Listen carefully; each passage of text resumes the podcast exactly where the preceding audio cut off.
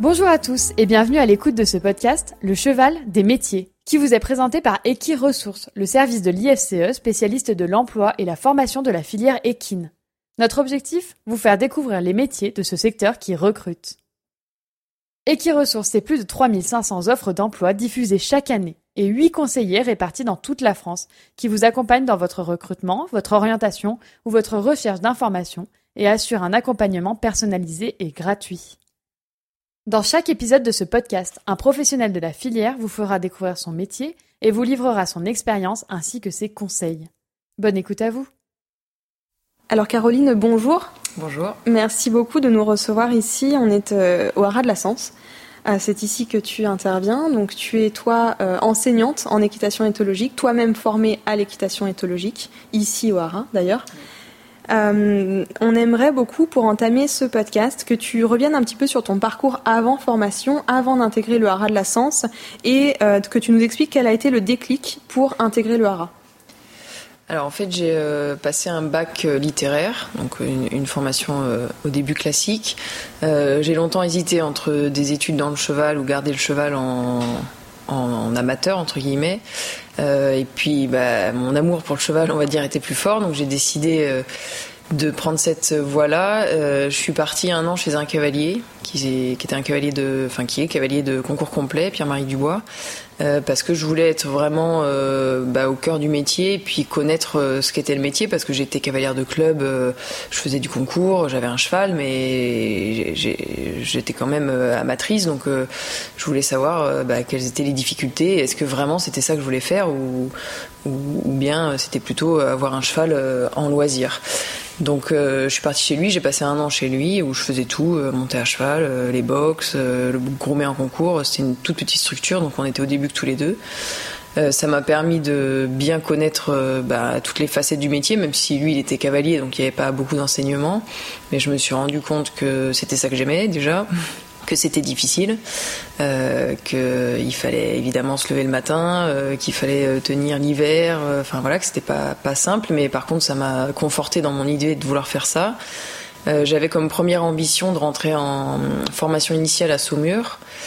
Et puis, euh, j'étais pas tout à fait dans ce profil-là. Euh, donc, euh, au fil de cette année, j'ai changé un petit peu de, d'orientation.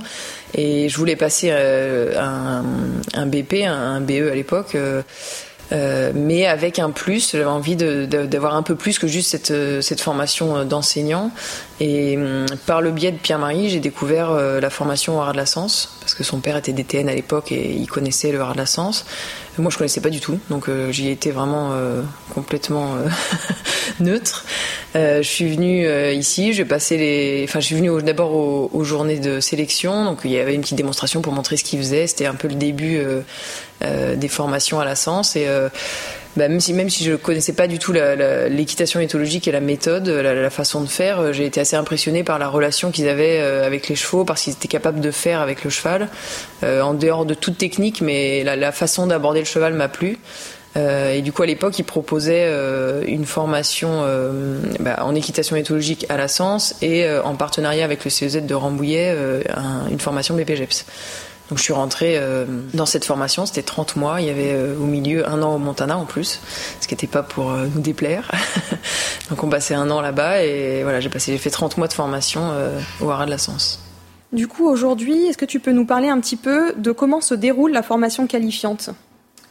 Donc aujourd'hui, pour se former en équitation éthologique, on a deux possibilités. Soit on n'a aucun diplôme, c'est-à-dire qu'on débute vraiment dans la filière euh, et on propose euh, au Haras de la Sens, on propose la formation internationale, qui est une formation sur deux ans avec quatre diplômes. Euh, d'abord l'AE, qui est l'animateur d'équitation. Ensuite, euh, le BPGEPS, donc euh, le brevet professionnel euh, de jeunesse et sport, et puis les deux diplômes d'équitation éthologique, brevet fédéral 1 et 2. au milieu de cette formation, on part trois mois dans le Montana. Donc ça, c'est vraiment une formation complète où on ressort de là enseignant d'équitation avec l'option équitation éthologique. Après, il y a une autre formule, c'est si on est déjà enseignant d'équitation, déjà en fonction, on peut venir se former au savoir et au BF, c'est-à-dire vraiment juste à la partie équitation éthologique. C'est pour tous les enseignants qui sont déjà soit ATE, soit BP ou anciennement BE, donc qui sont déjà en exercice et qui veulent un complément de formation sur la partie équitation éthologique. D'accord, donc à l'issue de cette formation, 30 mois, tu étais enseignante. à la fois en équitation classique, à la fois enseignante qualifiée et formée à l'équitation autologique. Oui, j'avais donc le BPGEP, c'est les deux euh, brevets fédéraux d'équitation éthologique, le 1 et le 2, qui permettaient euh, d'enseigner euh, tous les savoirs. Donc j'avais la double compétence. D'accord. Et du coup, est-ce que tu peux nous parler un petit peu de la structure de l'emploi? Quand une fois qu'on est formé, qu'on a ce diplôme en poche, est-ce qu'on a des postes d'emploi salarié Est-ce qu'on peut être indépendant? Est-ce que tu sais un petit peu comment se structure le marché? Alors euh, c'est l'avantage, je dirais, de cette, euh, de cette, euh, de ce complément de formation, c'est qu'il ouvre beaucoup plus de portes qu'un simple diplôme d'enseignant, parce que ben, on a évidemment l'aspect enseignement pur, mais on a aussi l'aspect travail du cheval. On a une façon d'aborder le travail du cheval, mais d'aborder aussi l'enseignement et, la transmission au cavalier qui est un peu différente. Donc on, a vraiment euh, beaucoup de façons euh, d'enseigner et de travailler le cheval. Donc euh, je dirais que toutes les portes sont ouvertes. avec le recul qu'on a aujourd'hui sur les élèves qui sont sortis de formation, il y a plusieurs profils. Il y a des gens qui aiment enseigner, qui se retournent vers l'enseignement en club, qui veulent transmettre l'équitation autologique et l'équitation en général. C'est cette façon de, monter à cheval et d'aborder le cheval par l'enseignement. Donc ils retournent dans des clubs, qui sont salariés dans des clubs. Il y en a d'autres qui se mettent à leur compte c'est-à-dire qu'ils font alors soit plus de la prestation euh, aux particuliers, parce qu'aujourd'hui il y a beaucoup de beaucoup de gens qui ont les chevaux chez eux, donc euh, qui demandent des, cours et, un suivi particulier, soit de la prestation euh, travail du cheval. Et il y en a d'autres qui se spécialisent un peu plus uniquement dans le travail du cheval avec le débourrage, les chevaux un petit peu difficiles ou un petit peu à problème. et ils ont comme ça des chevaux à travailler. D'accord. Euh, merci beaucoup, c'est vraiment clair. Est-ce que tu pourrais nous décrire une journée de travail classique? Alors évidemment, j'imagine que ça va dépendre de la typologie euh, de l'emploi, de la personne, mais par exemple pour toi, euh, si on met un petit peu de côté la partie formation-enseignement, quand tu es dans l'exercice des fonctions de l'équitation éthologique, est-ce que tu peux nous décrire une journée de travail? Alors je vais en décrire deux parce que pour moi il y a deux aspects. Euh, il y a l'aspect enseignement et l'aspect formation du cheval. Donc si on est dans, l'enseignement, bah, la journée type elle est plutôt euh, se déplacer, c'est-à-dire euh, alors soit on a une structure et on accueille les gens chez, chez soi, mais c'est quand même peu le cas, surtout au début parce qu'on est plutôt jeune.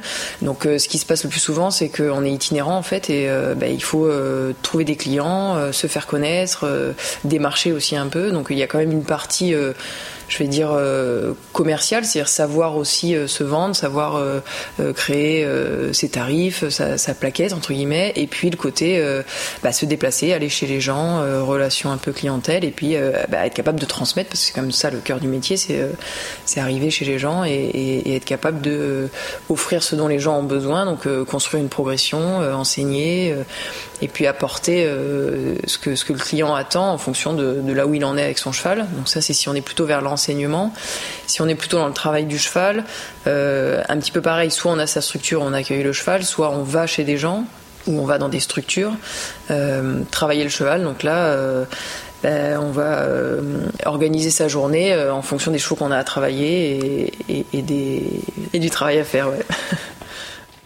Si tu devais nous parler un petit peu de ce métier, de nous dire un petit peu en premier lieu qu'est-ce que tu aimes déjà dans ce métier et quels sont les avantages et les inconvénients qui s'en dégagent d'après toi? Bah moi ce que j'aime avant tout c'est être euh, être proche des chevaux, être avec les chevaux. Donc c'est pour ça que, que j'ai aimé cette approche. Euh, c'était euh, c'est avant tout comprendre mieux le, connaître et puis le comprendre un petit peu mieux, connaître bien le cheval. Et c'est ça que j'aime, c'est chaque jour me dire bah tiens euh, euh, comment je vais euh, essayer de faire comprendre ce que je ce que je veux faire à mon cheval et quel qu'est-ce que je vais utiliser comme outil, qu'est-ce que je vais comment je vais construire la progression, que ce soit avec des chevaux.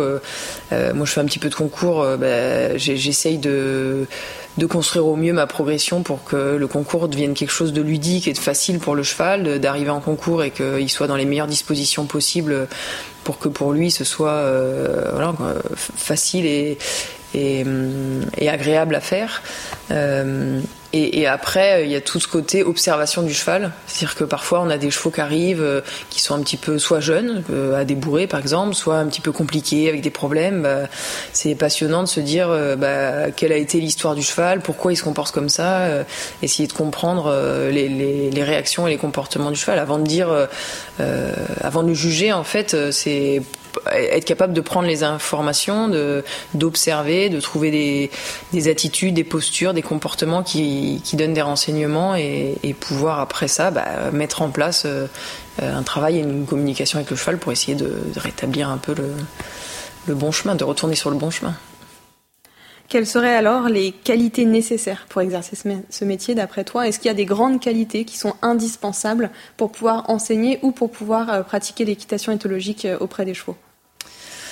Bah, je pense que la qualité commune à tous les gens qui veulent travailler dans les chevaux, euh, que ce soit dans la partie euh, éthologie euh, ou équitation éthologique, c'est la, patience, parce que bah, on est avec un animal, donc faut, faut apprendre d'abord à le connaître, et ça c'est le critère numéro un apprendre à le connaître et après s'armer de patience parce que c'est la répétition qui fait que, que, le, cheval apprend, qu'on avance et qu'on est capable de créer une bonne relation. Donc il faut respecter l'autre et, prendre le temps d'avancer en même temps que lui.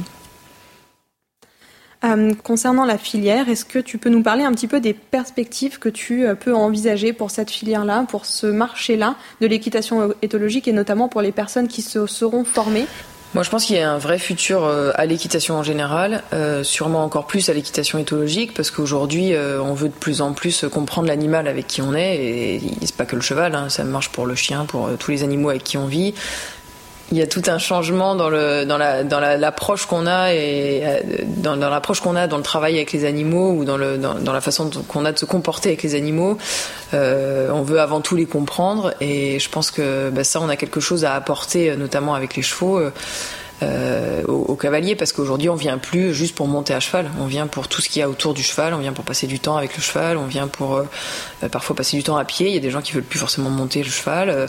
quand on le monte, on veut le monter différemment, c'est-à-dire qu'on veut comprendre pourquoi il a telle et telle réaction, on veut comprendre comment il fonctionne, comment il nous comprend nous. Donc je pense que quand on a les, les, les bases et les connaissances en équitation éthologique, ben, on est capable de transmettre ça euh, donc euh, je pense qu'il y a, une vraie, il y a un vrai futur, il y a une vraie, un vrai marché pour, euh, pour tous les gens qui sont formés à cette, cette méthode-là. Est-ce que c'est quelque chose que vous pouvez déjà, dont vous pouvez déjà témoigner en fait, vous à la Sens? Est-ce que vous voyez que le marché est en pleine dynamique, qu'il y a de plus en plus de demandes, que les gens sont réceptifs? Bah, nous, ce le, le, constat qu'on peut faire, c'est que on sort, on sort en moyenne 8-9 élèves tous les ans depuis quasiment une vingtaine d'années. Euh, et euh, en sortie de formation, euh, tous les élèves qui, veulent trouver du travail trouvent du travail. Donc ça, c'est, c'est quand même un, bah, repère pour nous, ce qui n'est pas toujours le cas dans une sortie de, de BPGEPS classique. parce qu'ils sont aussi, je veux dire, multifonctions, hein. ils sont capables de faire beaucoup de choses, mais je pense qu'ils sont aussi capables de proposer bah, une autre façon de faire, une autre approche qui plaît au public, qui plaît aux clients. Donc, donc euh, je pense qu'il y a une vraie demande, ouais. Du coup, si tu avais euh, un ou des conseils euh, à prodiguer pour les jeunes qui sont, encore en, en, questionnement par rapport à leur orientation et qui aimeraient faire ce métier-là, qu'est-ce que tu pourrais leur dire? Bah, je pense que c'est un, on le dit souvent, c'est un métier de passion, mais il n'y a, pas que la passion. C'est un métier difficile aussi, mais euh, qui est très enrichissant. Et il faut prendre le temps d'aller vers les bonnes personnes et prendre le temps de, connaître un peu mieux le métier. Euh, il faut se renseigner vraiment sur ce qu'est le métier et pas hésiter à vivre une expérience, même si c'est un mois ou deux l'été, euh, quand, quand on est encore dans les études, à plein temps. Se dire, ben, je veux vivre aux côtés d'enseignants, de, de cavaliers je dirais peu importe au début, il euh, faut aller vers ce vers quoi euh, on, est attiré, mais euh, il faut connaître bien le métier, se renseigner avant. Et après, il faut rester ouvert parce qu'il y a plein de choses à faire dans, le, dans les chevaux. Il n'y a pas que enseignant, il n'y a pas que cavalier. Il y, a, un million de métiers autour des chevaux, donc il faut bien voilà, se renseigner et puis pas hésiter à se former auprès des bonnes personnes.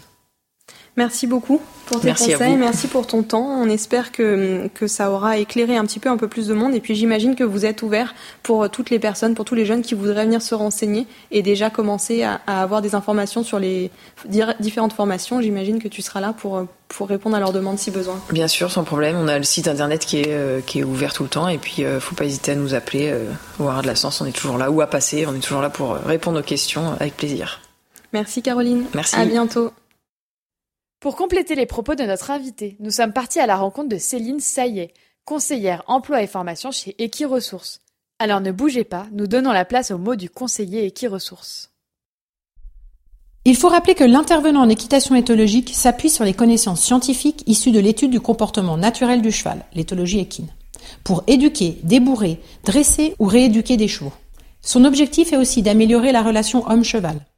Ce professionnel, qui est le plus souvent cavalier ou enseignant, intervient auprès des particuliers ou au sein de structures équestres. Attention, il faut distinguer le métier d'intervenant en équitation éthologique de l'éthologie scientifique. Aucun diplôme n'est obligatoire pour exercer ce métier. Il existe des brevets fédéraux d'équitation éthologique ou savoir éthologique. Il est judicieux également de se former auprès d'intervenants reconnus en équitation éthologique. Toutefois, pour enseigner, il sera obligatoire d'avoir un diplôme d'enseignement. Il est également possible d'approfondir et valider ses connaissances en éthologie scientifique grâce à un diplôme universitaire d'éthologie cheval. Les qualités humaines requises pour un intervenant en équitation éthologique sont l'écoute, la patience, la pédagogie et la bienveillance. Il faut aussi avoir un bon sens de l'observation et être ouvert d'esprit. C'est une activité exercée en majorité à titre d'indépendant. Il faut disposer d'une clientèle suffisamment conséquente pour pouvoir dégager un revenu de cette activité. Un réseau solide dans la filière équine sera alors un atout majeur. Pour en savoir plus, vous pouvez consulter la fiche intervenant en équitation éthologique sur equiresources.fr et sur equipedia.ifce.fr. N'hésitez pas à contacter les conseillers d'Equiresources pour vous accompagner dans votre orientation. Ce podcast vous est présenté par Equiresources, un service de l'IFCE, une production Eclat Agency. Nous tenons à remercier notre invité du jour, ainsi que tous les partenaires d'Equiresources, la région Normandie, le pôle Hippolia, le pôle emploi, la FASEC, la PECITA et le Conseil des chevaux de Normandie.